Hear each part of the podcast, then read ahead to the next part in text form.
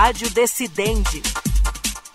Olá para você que nos acompanha a partir de agora. Eu sou o Thiago Gomide e está começando mais um Rádio Decidente, um podcast da Coordenadoria de TV e Rádio do Superior Tribunal de Justiça, em parceria com o Núcleo de Gerenciamento de Precedentes e de Ações Coletivas do STJ, o NUGEPNAC. No Rádio Decidente de hoje, nós vamos ouvir uma palestra do assessor da presidência do Supremo Tribunal Federal, doutor Rodrigo Lobo Canali, sobre a gestão de precedentes e a inteligência artificial.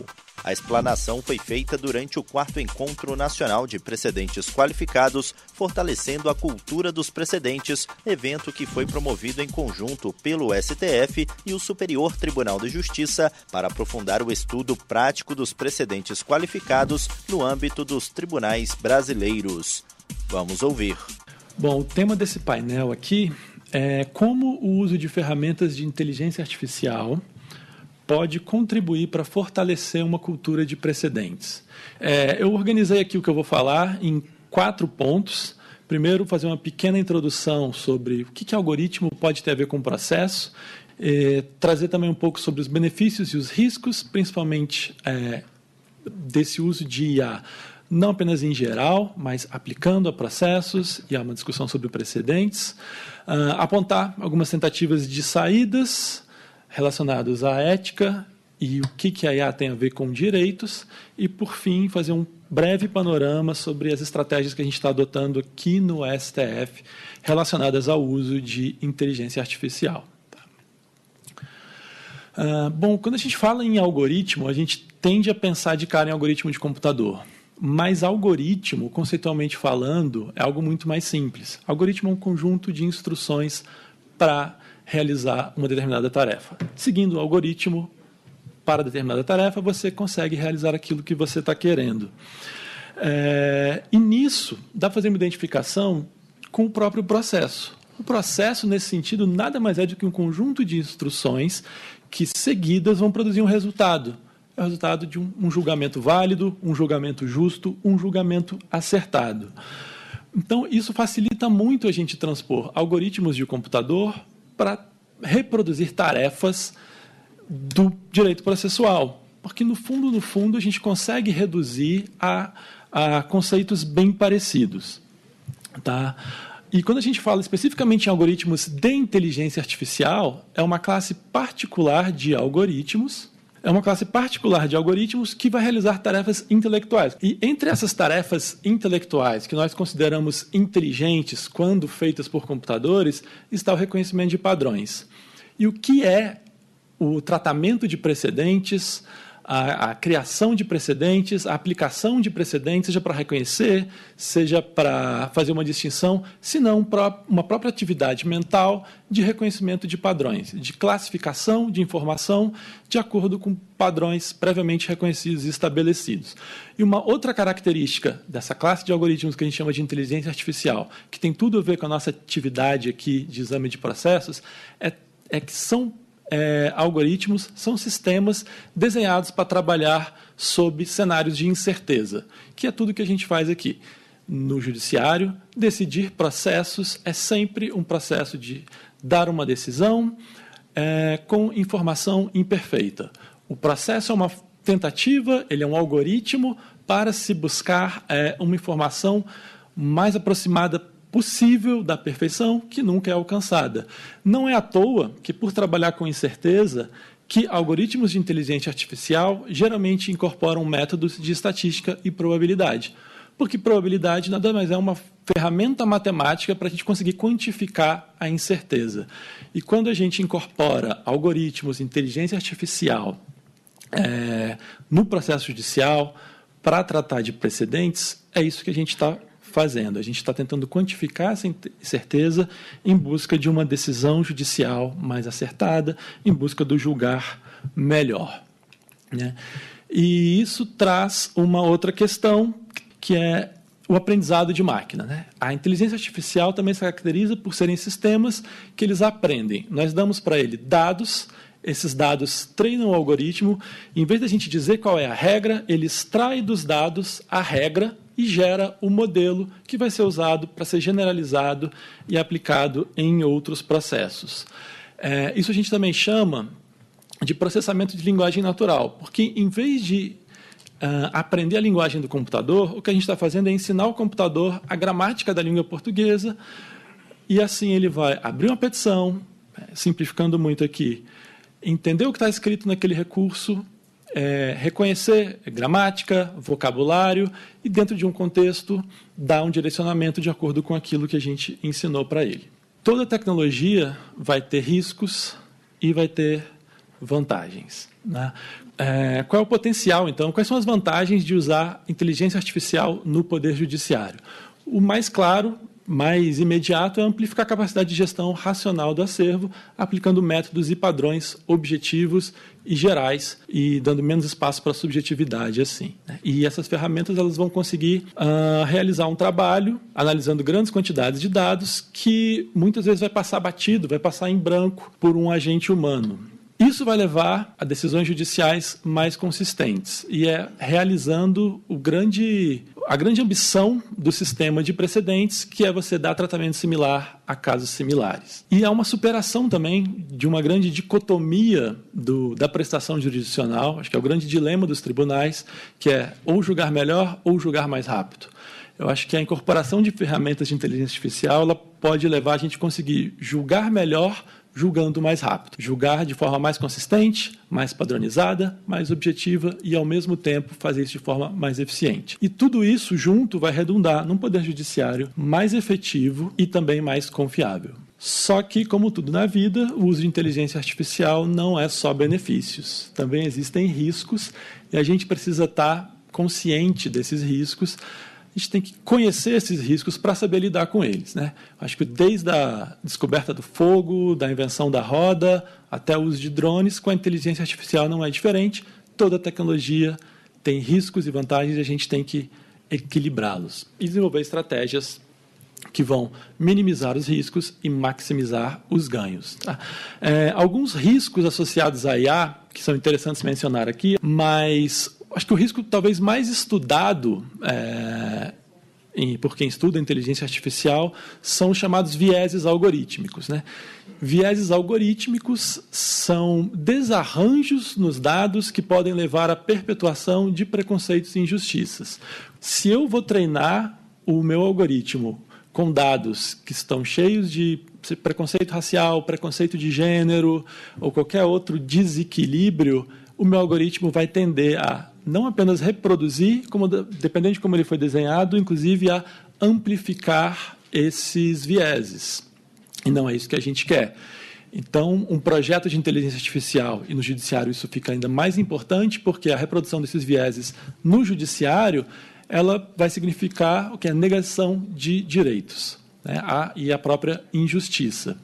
É, então, o projeto de inteligência artificial ele tem que incorporar mecanismos de reconhecer os vieses nos dados e mitigar esses vieses nos dados. A, a verdade é que não vão existir dados sem vieses. Os dados que a gente vai pegar para trabalhar com precedentes vão ser as decisões judiciais. Então, a gente tem que estar sempre fazendo uma curadoria desses dados para garantir que a gente está pegando precedentes representativos da jurisprudência do tribunal, é, dados que são equilibrados, Uh, que não vão também privilegiar, às vezes, uh, um entendimento que está minoritário no tribunal, porque a escolha dos precedentes foi feita de forma desequilibrada.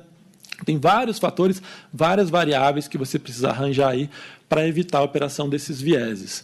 Um outro risco associado ao uso de inteligência artificial é o que a gente chama de opacidade, que nada mais é do que falta de transparência. Né? E é porque muitas vezes é, há muitas ferramentas em que você não consegue realmente saber o que, é, como ela chegou a determinada decisão. Isso é um problema principalmente no judiciário, onde a gente fala em devido processo legal, que está diretamente relacionado à ideia de você saber quais foram os critérios, quais foram as justificativas para é, determinada decisão. Mesmo a gente fazendo essa ressalva, que, pelo menos no estágio atual, a IA não julga, ela auxilia a tomada de decisão, ela fornece insumos, ela fornece informações, mas ela tem um papel desempenhado ali e o respeito ao devido processo legal tem que estar presente já desde esse momento. Né? Um outro risco que está relacionado na literatura, mas que depende muito do ponto de vista se é um risco mesmo ou não, depende se você é um entusiasta ou um crítico de IA, está relacionado à perda de autonomia, a perda de autonomia do agente julgador. Porque se de um lado há esse risco associado a máquinas estarem tomando à frente papéis de determinadas decisões, por um outro lado, a perda de autonomia, está é, tá relacionada à perda de discricionariedade, ela está ligada, sim, a decisões mais consistentes e mais padronizadas e um ganho de objetividade. Então, aí também é um trade-off, algo a ser pensado a respeito. E, por fim, tem o chamado viés de automação, que está separado aqui dos viéses algorítmicos, porque, ao contrário dos outros, não é uma limitação da máquina. Um viés de automação é uma limitação nossa, do ser humano. É, o viés de automação é o nome que se dá a um fenômeno que já foi identificado na doutrina, segundo o qual o usuário humano tende a confiar excessivamente num resultado, numa decisão, quando ela é fornecida por um sistema informatizado, por um computador. Então, a gente tem uma tendência psicológica a olhar para aquilo. Bom, isso aqui é um computador, ele é muito tecnológico, ele é moderno, ele é sofisticado. Eu nem entendo direito como isso funciona, mas se ele está falando, é melhor eu seguir o que ele está dizendo. Preciso confiar. E não é bem assim. Quando você vai entender como funcionam modelos de inteligência artificial que são probabilísticos, a gente sabe que não é 100% e eles podem sim entregar é, respostas erradas por vezes. E a gente tem que estar atento a isso para não dar essa confiança excessiva e manter um olhar crítico ao uso da inteligência artificial. Então, é, para mensurar esses riscos e essas vantagens, é, articular isso, colocar numa balança, é, eu proponho aqui, né, como um esforço de reflexão, é, dois principais elementos e principalmente ligados a esse uso de IA no judiciário e no exame de processos e num sistema de precedentes. Como articular esse potencial e o risco? Primeiro é ter sempre uma agenda ética para o uso da inteligência artificial. Né? Com a agenda ética, eu quero dizer foco na ideia de responsabilidade. É, ética é isso. Uma decisão tomada por um algoritmo quem é responsável por ela, como você vai aferir responsabilidade é, e elaborar uma agenda. Isso, isso significa também estar preparado para responder a eventuais danos, a estar tá pronto para consertar eventuais imperfeições e erros no sistema, mas fundamentalmente eu acho que o principal componente de uma agenda ética para o uso de inteligência artificial é ter a clareza de propósito. Então, você vai desenvolver um projeto de inteligência artificial para lidar com precedentes no Poder Judiciário, você tem que ter claro desde o início do projeto que o seu propósito é julgar melhor, aplicar com mais perfeição o direito ao caso concreto. Se o seu propósito lá no início for baixar acervo ou for julgar mais rápido, isso vai dar problema. Porque um algoritmo desenhado para julgar mais rápido, ele vai julgar mais rápido, ele vai baixar acervo. Mas a que preço? Né? Então, isso tem que estar muito claro desde o início do desenvolvimento dos projetos e tem que ser incorporado em todas as etapas do, do projeto. É, o outro ponto aqui nessa articulação dos riscos, principalmente no Poder Judiciário, está ligado ao respeito ao devido processo legal, que, em se tratando de processo, sem dúvida, é, é o norte máximo que tem que ser seguido. Qualquer ferramenta de IA em uso no Poder Judiciário não pode se desviar disso. É o nosso referencial máximo dos projetos. Quando eu falo de devido processo legal, estou falando principalmente da ideia de justificação das decisões. Eu acho que aqui vem um tema mais interessante, na minha opinião, que é explicabilidade. É, explicabilidade significa que você tem que ter um meio de mostrar para um usuário humano como que um sistema de inteligência artificial chegou numa determinada decisão. Só que tem um porém. Quando a gente está falando de decisões tomadas por redes neurais que simulam processos cognitivos, muitas, são muitas camadas de processamento de dados e frequentemente, isso não só no judiciário, mas é, inteligências artificiais mais avançadas hoje, você não tem esse componente da explicabilidade. A decisão está lá, você consegue testar a decisão, você consegue é, validar, mas você não consegue explicar todos os processos cognitivos que foram utilizados, é, todos os passos que foram dados para chegar naquela decisão. E hoje é, tem se movido a, a, um talvez uma tentativa de um novo paradigma que é a interpretabilidade, porque parando para comparar, assim como você não tem acesso aos processos cognitivos de um juiz humano, você só tem acesso à justificativa que ele deu depois no papel. É a mesma coisa que acontece com o, uma decisão fornecida por uma inteligência artificial. Então, a interpretabilidade seria algum paradigma que, ainda que eu não consiga alcançar esse, a explicabilidade, eu consigo validar uma decisão desde que ela atenda a determinadas, determinados critérios. Ela é coerente com a aplicação do direito devido àquele caso, e eu consigo aferir isso. Ela é internamente consistente e ela é compatível com uma decisão que seria tomada por um julgador humano que estivesse performando aquela tarefa. Então fica aí para debate assim, talvez uma uma expansão sobre esse tema. Tá? É, só para concluir, então, é, não poderia ir embora sem dizer aqui é, o que, que o STF está fazendo nesse sentido. Né? É, o STF tem hoje duas ferramentas de inteligência artificial. É, nós trabalhamos com o Vitor, assim batizado em homenagem ao ministro Vitor Nunes Leal, que é um pioneiro da, sistematização de jurisprudência em súmulas. Né? É, e o Vitor é, honrando aí a, a, sua ascendência, a sua herança. Ele trabalha, como a, a doutora Carolina já falou, classificando recursos extraordinários é, de acordo com a repercussão geral. O Vitor ele tem uma acurácia de 80% naqueles temas de repercussão geral em que ele foi treinado.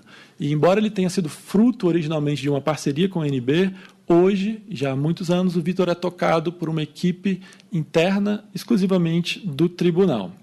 Né? E só deixando claro, o Vitor não decide, o Vitor sinaliza, ele fornece subsídios para que os magistrados tomem decisões mais bem informadas. E além do Vitor, a gente tem a Rafa 2030. Rafa 2030 é, é uma ferramenta que o tribunal desenvolveu para auxiliar a classificação dos processos aqui em tramitação de acordo com os Objetivos de Desenvolvimento Sustentável da Agenda 2030 das Nações Unidas. Né?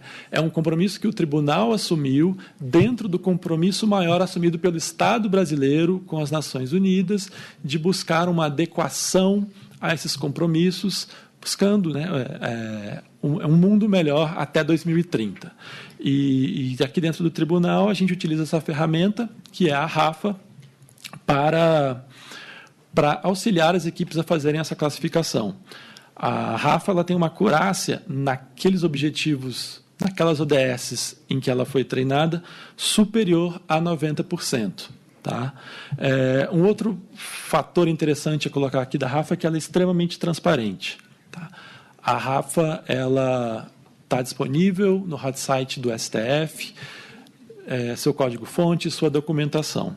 E é isso. A atual gestão ela vê como um, um elemento central da sua estratégia de atuação, importantíssimo a gestão de precedentes e o uso da inteligência artificial no tribunal. Muito obrigado. Essa foi, portanto, a fala do assessor da presidência do Supremo Tribunal Federal, doutor Rodrigo Lobo Canali, sobre a gestão de precedentes e a inteligência artificial. E esse foi mais um Rádio Decidente. Antes de encerrar, lembra você ouvinte que este e outros podcasts produzidos pela Coordenadoria de TV e Rádio do Superior Tribunal de Justiça estão disponíveis nas plataformas de stream de áudio de sua preferência. E você também pode nos acompanhar pela programação da Rádio Justiça. Até o próximo episódio. Rádio Decidente